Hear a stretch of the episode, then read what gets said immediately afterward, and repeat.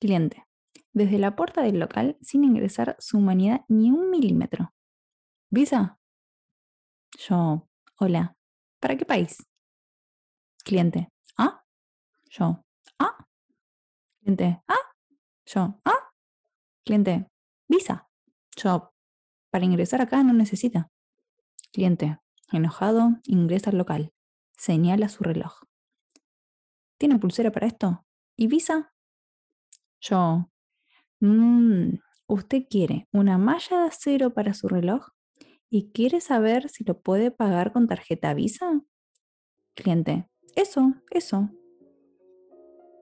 En el primero cubiertos, en el segundo repasadores y en el último cajón de la cocina, anécdotas inolvidables. En realidad nada te prepara en la vida para estar trabajando al lado de un muerto. Totalmente. Aparte Bueno, trabajando sí, como si ser aquí médico, nada... pero Sí, de, de la morgue. Pero eh, ni siquiera... eh, aparte ustedes tenían que seguir con el protocolo normal de trabajo Sí. mientras había una persona muerta. claro, nosotros teníamos ponerle 24 máquinas para hacer el control de pasaportes y tuvimos que bloquear la mitad. No, yo me encargué un poco de eso, de, de que sea ágil el proceso. Y bueno, tuvimos que bloquearlas. Sí, y para todo esto, como sos empleado de atención al público, eh, vos serenidad y tratando bien a la gente. Porque Totalmente. el Y todos siempre diciendo, tiene ¿qué que pasó estar- ahí? ¿Qué pasó? Todo, todo lo- ¿Qué pasó? Decían todos los pasajeros. Todos los pasajeros preguntaban. Y bueno, le puedes decir, un señor muerto. No se puede decir eso. No, Buen están viaje. arreglando. No, Yo claro, imagino una viaje, cuestión de todos los que estén con más de 90 años, acérquense a la sábana en el piso, por favor. Ay, no. No. Claro, pobre porque- gente. No, porque después que se te, me- se te van mezclando, y vos decís, está o no está, está durmiendo, está, está seco. mm. Leandro, por favor. Leandro. Eh, sí, favor. aparte que esto no es solamente eso. Después está, claro, después eh, un, vino otra doctora eh, Claro. que eh, hablaba inglés perfectamente, que era de Canadá, porque también de ahí salía, salía para Canadá vuelos. Y, y ella se ofreció a contener a la esposa del señor. Claro. Porque no es solamente que se murió, después es como se murió en una frontera, hay todo un Uh, papeleo, toda una cosa. Y, Lugares donde no hay que morir. no, no En un muera en el aeropuerto. es un lío. Es un lío, ¿eh? Por Es favor. Aparte, después Eh, ustedes tuvieron que salir como de testigos, le hicieron algunas No, no, preguntas. no, porque eso hay cámaras de todo, en el Bien. aeropuerto hay cámaras en todos lados y, y no, ahí hay policías de, de frontera y demás que no, no, no, nosotros no tuvimos que hacer nada, pues está todo registrado. El aeropuerto Bien. está todo registrado donde vayas, todo el tiempo. todo el tiempo. Eh, así que sí, también eso, como garantizar el servicio, porque nos pagaban por eso y, tampoco es que nos sobraba nada. eh, y que claro, encima, no sé, yo tenía un móvil que hablaba directamente con el presidente del aeropuerto, porque él me veía por las cámaras que capaz se juntaba mucha gente. Entonces me llamaba a mi móvil y me decía, eh, ah, ¿por qué hay tanta fila en la puerta, en la puerta? Y yo, bueno, porque hay un muerto. Eh, porque tuvimos que reacomodar. Por favor, no, re- las sogas, las cintas negras, ¿vieron? Sí. Eso voy a hacer un pedido a toda la gente que está escuchando este podcast. Si en algún momento, esto ya me voy de la anécdota, pero que me acabo de acordar y me, Me, parece encanta. Hacelo, importante. Ahora. Si vos vas a un banco, vas a hacer una fila en un aeropuerto, a donde sea, que haya cintas negras que arman una fila, un circuito de personas, no las toques. No las toques. Gracias, vuelva pronto. No las toques. Porque se piensan y se arman a conciencia. ¿Sí? No es que levanto, hago track y me, me salgo de la fila de la cinta negra. No, no hagan eso, porque nos enferma la gente que trabajamos en eso. Porque, No, porque hay que el explicar. circuito. La idea del circuito también es un tema de espacio, distribuir a la gente en un espacio pequeño y no hacer una fila interminablemente larga. Y también es una cuestión de tiempo. Haciendo un zigzag, como que podés controlar el tiempo que la gente va pasando. Exactamente, y que vos siempre estés en movimiento, que nunca te quedes parada. Eso hace, pensar, hay como un fenómeno psicológico que nos hace pensar que estamos avanzando, que no estamos esperando. Y en realidad estamos esperando en movimiento. Claro. Toda ¿sí? una ilusión. Pero Es una ilusión que hacemos, pero eso hace que los pasajeros, por ejemplo, se quejen menos, que piensen que Mm. van a... O sea, vos cuando vas avanzando decís, uy, ya está, ya, listo, mueve la fila, mueve la fila. Y está moviendo como en zigzag, no es que no estás avanzando mucho en general. Claro. Es Me voy a, me voy a un tomar laberinto. un permiso. Es una forma dinámica de tomarte por pelotudo. Bueno, no sé. es no un sé. engaña pichanga, es un hacerte sentir más pichanga. cómodo. Es una manera de optimizar el, el espacio, que me parece que está buenísima la estrategia, pero sí de engañar un poco eh, al cliente, al pasajero y de decir, bueno, estás avanzando. Más Está o menos, perfecto. ¿no? Estás avanzando. pero a mí me ¿Por qué enfermaba está que en me movían círculo las la cinta? Sí, sí, No, no, mí me laberinto. enfermaba. No podía creer que tocaran los palos con las cintas, que los movieran. No, no, era una cosa Es que de yo creo que un lugar donde debe haber mucha ansiedad debe ser en el aeropuerto. Bueno, o sea, no. y- y ahí Ahora la se me gente vino otra explota. anécdota a la cabeza. de Por favor. Eh, de repente, no sé, había una mala programación en el aeropuerto y se juntaban eh, en, en llegadas tres vuelos. Viste, cuando bajás de la manga y para- eh, de la manga bajás allá al- al- a, la construcción del aeropuerto, ¿no? Sí. Y de repente en, en ese, en ese tubito te encontrás con, en ese pasillito, con tres vuelos más. O sea, caos y descontrol de personas queriendo entrar a hacer migraciones. Eh, y claro, había, por ejemplo, los jueves y los domingos es cuando, cuando más vuelos había, ¿no? Y los, los domingos se petaba, era una cosa que no, no, no se, o sea, había gente sentada en los pasillos por horas, capaz, esperando. Uf, Y entonces era, yo me montaba como un show, porque yo me aburría si no. Entonces, me montaba un show y as- dividía a la gente. Me decía, mujeres y niños a la derecha, hombres a la izquierda, ¿no? Decía así siempre. Entonces, cuando había mujeres y niños, pasaban primero. sí. Hacía una selección natural de lo bueno y de lo no tan bueno. Entonces, De lo bueno y de lo necesario. momento en brista. Sí. hacía, pero me hacía como un show, porque empezaba eh, con las manitos a hacer que se dividan las aguas como Jesucristo es quien hizo esto, no sé, no tengo Eh, mucho- Moisés, Moisés. Moisés, Moisés, perdón, porque soy atea, no entiendo mucho esto. Si hubieras Moisés- era caminado sobre la cabeza de la gente, Oh. ahí hubiera sido Jesucristo. No desmiento que tuve ganas, no puedo desmentirlo, pero no lo hice porque me echaban. Y migrante, no podía, no podía darme ese, pla- ese lujo. Límites. Entonces, eso, dividía las aguas como Moisés, pero eran dividía personas. Y por supuesto que había quejas de por qué las mujeres y los niños primero. Y hermano, porque tenés al pibito acá caminando en la ca- por la cabeza de la gente y, se- y hace una hora hasta acá, no sabe qué hacer. Bueno, después, pasaporte, otro, otra división de agua que me gustaba, me gustaba hacer mucho, que era pasaporte europeo, pasaporte no europeo. Entonces, Uf. unos, porque no Puñal en el europeo por- corazón. Para los no europeos, puñal en el corazón. Te voy a decir una cosa hermosa de esto de los no europeos. Los más ofendidos por no ser europeos, para ustedes, ¿quiénes eran cuando ya hacía esta, esta división? Porque para mí, la división la hacía concretamente porque los europeos iban por las máquinas, que iba por un tubo, Sí, y los automático. europeos iban por manual, ¿sí? Con un policía. Entonces eso era Sí. más lento. ¿Qué nacionalidad piensan que se ofendía más Los por no ser Sí. europeos? Para mí que los argentinos. No, ¿Y los chinos? no, no viajan muchos chinos para Miami. Oh. Los chilenos.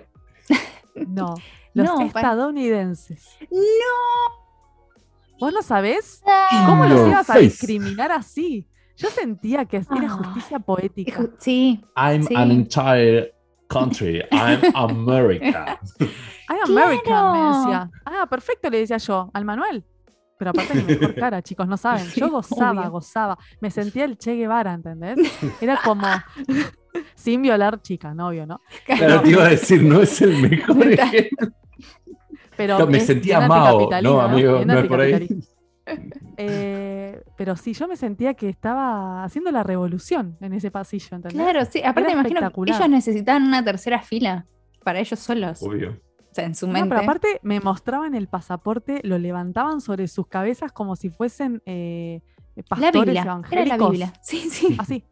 Y, y sacaban el, el- el azulcito Mm. y me decían, I'm American. Y yo, vale, vale, That's your por la derecha a mí. O sea, a la derecha a mí. La- lo- no sos europeo.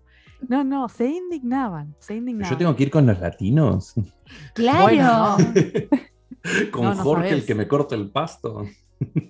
Tal Ay, cual. claro. Qué Con bien. Mónica. Tengo que ir con Mónica.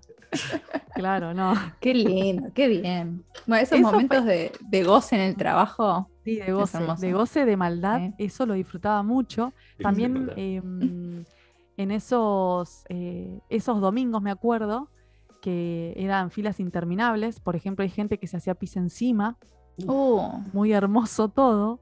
gente muy borracha, muy borracha. ¿Borracho el alcohólica. Bueno, ¿qué? ¿Y ¿En vos serio? escuchaste, vos escuchaste la gente que, la- la- las nacionalidades que subían a la puerta A? puedo Son, ve- creer. son vecinos de ustedes, todos de por ahí. Sí, sí, los de acá viven, Todos ahí. complicados. No sé a qué te Sí. referís acá, toda la gente es rubia. Sí, sí, sí, estos también, todos rubios.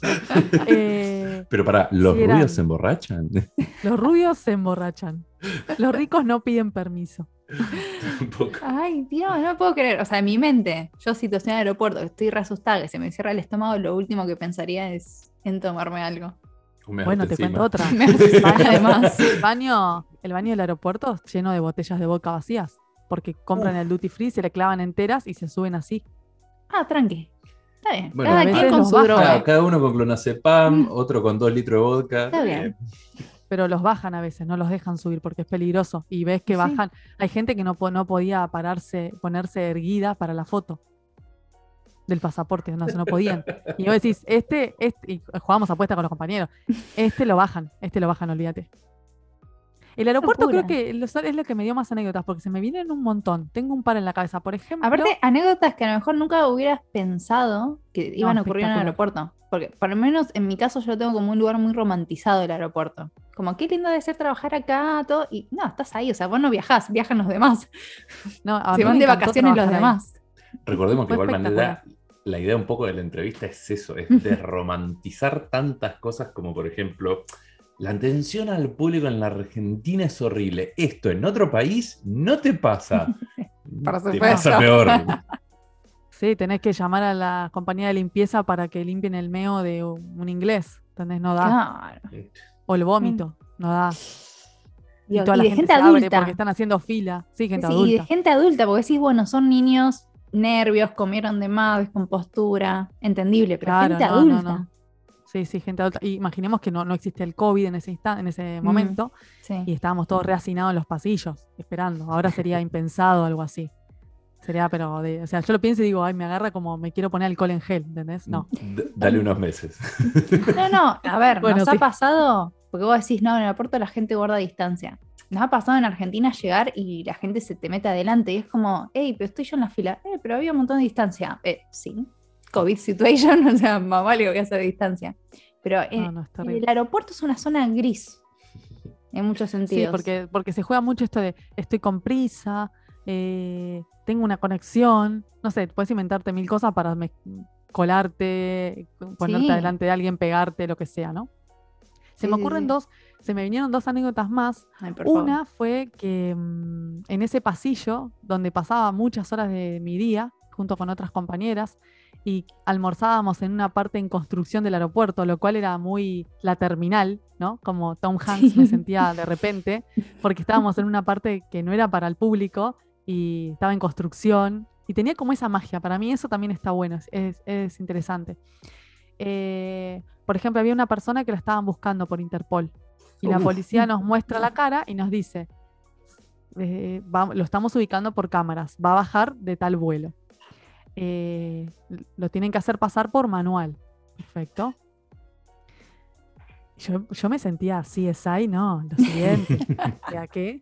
O sea, de repente soy investigadora secreta. Es lo, me- lo que me mejor me pasó en el día. Y era como, eh, good morning, good morning, welcome, pi, pi, pi, pi, pi, pi, pi, y chequeando rayo láser las caras. ¿no? Ay, Y como- claro, sí, sí. y lo encontramos. Lo Ay. encontramos entre los vuelos. Y como para, como el tipo es un criminal, no es tonto, eh, teníamos que hacer pasar medio vuelo por manual para que no piense que era él solo. Claro, Entonces, sí, como, sí. a partir de aquí, por favor, manual, por las filas, no sé qué. ¿Y te sentías? No sé, pero... y, no sé, Gacha. Una cosa como poderosa, ¿entendés? Sí. El poder total. Sí, eso me acuerdo. Y después otra, otra, una broma que hice. Bueno, primero que cuando se colapsaba el pasillo, empezaba a decir en inglés, qué hermoso día para venir a Málaga. Decía yo. En inglés mientras se colapsaba el pasillo. Qué hermoso día para venir a Málaga, ¿no? Qué lindo día para hacer filas, ¿no? Decía así. La gente se cae de risa porque yo era tipo estandapera en la fila, porque me aburría mucho, no, no había otra cosa que esperar.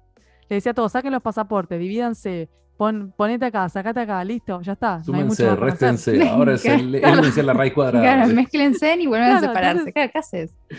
Y un día dije, voy a hacer este chiste. Entonces, cuando recibimos una persona de la manga, dije, bienvenidos a Barcelona. Mm. No, no. La gente frenaba, se frenaba en el pasillo, como si hubiese posibilidad de meterse de nuevo en el avión y volver a su país. ¿Entendés? O sea, si esto, si esto lo sabes, me, me hubiesen echado a mí, pero es que me, me aburría mucho yo en el aeropuerto, si no. Salí en el útero equivocado. Claro, era, me quiero volver, quiero volver al útero de mi mamá. O sea, ¿qué? No quiero volver, no quiero nacer en Mala, quiero nacer en Barcelona. Sí, y decían, no, no. Me decían, los ingleses decían, no. Y yo, y yo bienvenidos a, Barce- a, bienvenidos a Barcelona. Y les hablaba en catalán. No. Ay, me Y como, encanta. no, it's a joke. Y le decía, no, es una broma. Y como algunos se recagaban de la risa, pero otros se recalentaban. Y sí. Sí, sí, jugaste Y con sus estaba sentimientos. Fue con sus sentimientos, perdón, señores, pero es que me aburría en el horario de trabajo. Ay, Sí, qué bien, qué lindo cuando ya estás como más allá de bien y el mal y en el trabajo puedes hacer estas bromas. Me Sí. encanta. Me encanta. Peligroso siendo empleado. Yo como era la hija de la doña lo hacía bastante seguido. No me importaba. Pero es muy lindo. Bueno, pero vos tenías ahí eh, contactos. A mí me echaban de un día para el otro. No había, no había chance. Ay, Después algo que sí hacíamos muy hermoso, que esto es, esto es un agradecimiento público a todas las personas que trabajan en el Duty Free, eh, porque finalmente todas las personas que trabajamos en el aeropuerto somos compañeros de una manera u otra. Ujú. eh, era comer chocolates y a veces, no lo confirmo ni lo desmiento, testear algún tipo de licor o whisky Ay, ¿no? Dios que te Sí, dan control ahí de en calidad. Está Es para ver si no envenenan a los turistas, que esta ciudad vive de los turistas, querida. Entonces, por favor, hay que ver si están consumiendo cosas de buena calidad. Me encanta. Eh, y comíamos un montón de chocolates y nos poníamos Uf. perfume todos los días, uno distinto. Qué nos bien. eh. encantaba eso con las compañeras. Era Perfumes que en tu vida ibas a poder comprar con el sueldo. Sí, 300 euros, ponele. Yo ganaba Claro. 700. Claramente no iba a comprar un perfume de 300, ¿no? O ponerme serums. Ponele, a la mañana, ¿sabes lo que hacía? Esto era genial. Me iba con la cara lavada al duty free. Cara lavada, lavada, porque tenés que estar toda maquillada, ¿no? Cara lavada, lavada. Me clavaba unos serums del duty free en la jeta de unos serum rusos que hoy no me los pondría, por obvias razones. Entonces, eh, nada, nos poníamos crema, serum, todo. Y después nos íbamos con la jeta divina a maquillarnos al, pa- al- al baño. Ah, recién Todo nacida. Sí, sí. Recién nacida, piel de cara, baba de caracol, ¿viste? Así. Me encanta. Ay, esas, esas extra que te dan algunos trabajos que decís, voy a trabajar solamente por esto. Porque a lo mejor el ambiente en sí no es muy bueno, a lo mejor la paga no es muy buena, pero voy puntualmente por esto. Ni hablar de los compañeros, porque muchas veces los trabajos nos cambian el humor por los compañeros que sabemos que, Sí. que están ahí. Que vamos, o sea, a mí me ha pasado de trabajo de migrante, eh, decir, voy a este lugar, que sé que me están pagando mal, sé que no es lo correcto, eh, pero voy porque están mis compañeros, que estamos todos en la misma, estamos todos en la caca Y puedo dormir entre las lanas. y puedo dormir entre las lanas. Exacto, Bueno. sí. Dormir en lanas es un montón. Yo dormía en una terminal, me, me guardaba. Esto lo puedo contar porque pienso que no voy a volver al aeropuerto, pero mirá si un, Ah, si un día me quedo sin trabajo, bueno. Señores del aeropuerto, no escuchen el último cajón de la cocina, por favor. Eh, eh, dormía en una terminal que tenía las mejores eh, tumbonas, se le dice acá, que son como, como reposeras, serían como las, las Sí. largas de la playa, las blancas de la playa. Bueno, acá con una forma muy ergonómica, Mm. em, super pro. Y claro, capaz que hacías turno cortado y el aeropuerto que afuera de la ciudad. No ibas a ir y volver porque te lo gastabas todo en transporte. Entonces nos pegamos unas siestas en esas tumbonas, que Qué eran de la terminal con la mejor vista a la pista y que se ve, se ve este, un, un pueblito arriba de la montaña, es divino, se ve el atardecer, es soñado, pero claro, están las puertas de embarque. Entonces nosotros teníamos las credenciales, las típicas de credenciales del aeropuerto. Entonces nos metíamos las credenciales adentro de la camisa y éramos pasajeras. Me Porque encanta, nadie sabe, si vos no te credencias sos pasajera. Si estás acá es porque pasaste migraciones, sí o sí. O sos empleada del aeropuerto, pero como te guardaba la credencial, nadie lo sabía. Y me han, claro, al enfrente tenía tres puertas de embarque. Me han llamado a zafata de tierra, decirme, señorita, ¿usted qué vuelo toma? Pues yo pegándome alta siesta, salieron tres vuelos y yo durmiendo, ¿entendés? y yo lo que decía, no me despierte, hermana, o sea, tengo que entrar a trabajar en tres horas, déjame dormir tranquila. ¿No? Como rancheando el, aer- el aeropuerto a tope. Me sé todos los rincones. Eh, Es que Lo- ya lo- es tu lugar. Sí, sí, No, es, sí. es la terminal, sos Tom Hanks. O sea, es así. Ay, me encanta. La, la historia del aeropuerto quería que la cuentes, porque yo creo que uno de los trabajos más, eh, no solamente entretenidos en cuanto a toda la variedad de, de personas, porque ahí se mezcla, por más que sean distintas nacionalidades, distintas edades, hay perfiles de clientes que se repiten en cualquier parte del mundo. Eso me encanta. Y, segundo, justamente, ¿no? De vuelta para bajar eh, esto de que hay trabajos que son geniales, que si te tocan mm, vas a estar súper bien y no, o sea, todos los trabajos tienen su lado B y este de aeropuerto me encanta, específicamente me encanta. Sí, sí, y también esto que, no sé, por ejemplo, salíamos en un horario que yo, por supuesto, no tenía auto, ni moto, ni nada, si no tenía un euro partido a la mitad, y tenía que tomarme el último tren que salía al aeropuerto, que era a las once y media, no había otro tren, y yo Mm. ponerle que salía 11 y 20. Entonces era correr por el aeropuerto, pero correr, decirte, es una catástrofe y estás corriendo. Sí, O sea, I need a viene- doctor, I need a doctor. Bueno, pero más rápido todavía, pasando controles, pasando eh, escaleras mecánicas, eh, todo, todo para llegar a la terminal. Vos sabés las corridas que yo me pegaba para llegar al tren y media, porque después si no, la quedaba ahí o tenía que pagarme un taxi. Ah, eso te, ahorrabas, te ahorrabas en gimnasio. O sea, bien. Sí, Lado sí, positivo. ponele. Lo positivo, sí. Y después algo que me dejó el aeropuerto, que se lo agradezco, es el amor por el sándwich de tortilla. Lo amo profundamente.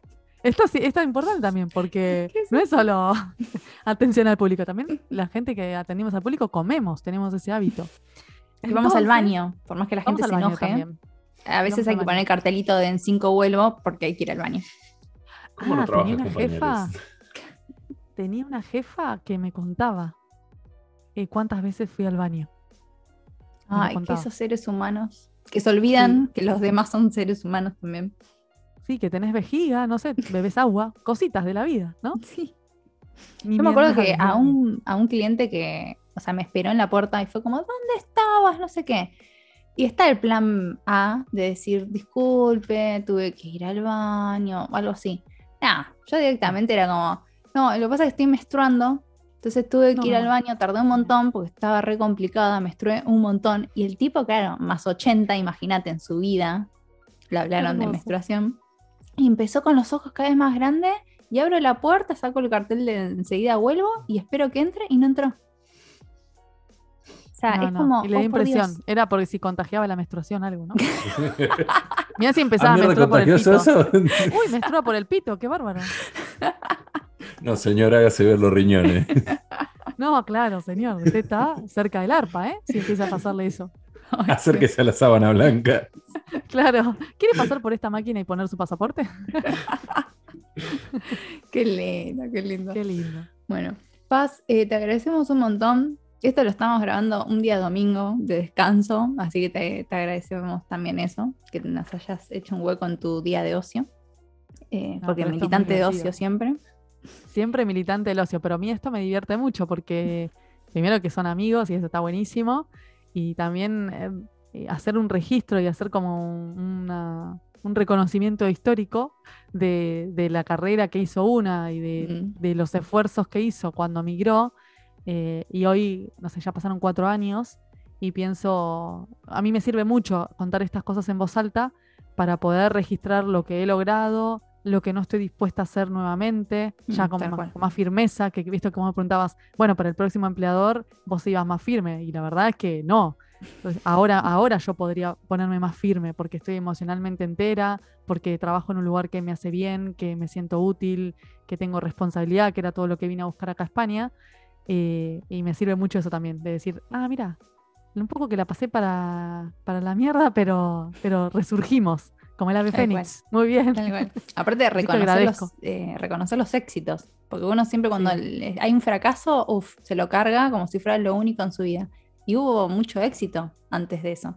Y más adelante, o sea, si una vez te fue bien, te va a volver a ir bien. Eh, así que bueno, eso también es lo importante.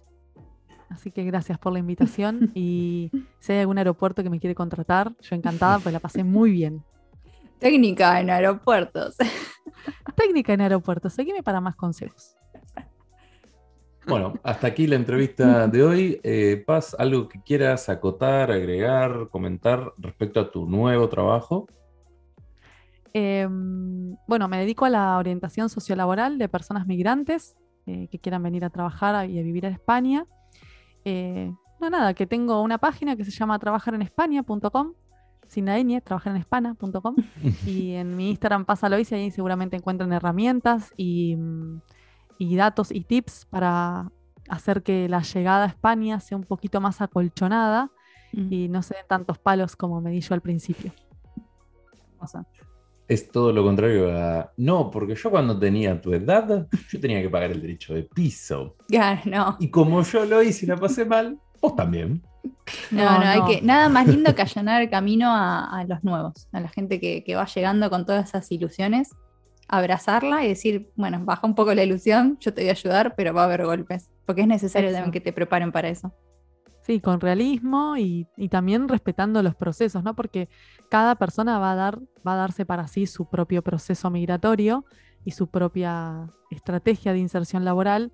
La estadística muestra que necesitamos ayuda, que necesitamos ayuda técnica, profesional, eh, pero no siempre estamos preparadas para recibirla. eh, eso tiene que, cada uno tiene que querer recibir esa ayuda. A mí personalmente me, me costó mucho eh, recibir ayuda, de aceptar que me ayuden al principio. Entonces también como soy muy respetuosa de esos procesos y, y mis contenidos tienen que ver también eso con, con qué, qué nos pasa con la pérdida de estatus, qué nos pasa con cómo, cómo nos insertamos en una sociedad que a veces es un poco hostil con la migración, y Mm, con la sí. migración de mujeres mucho más.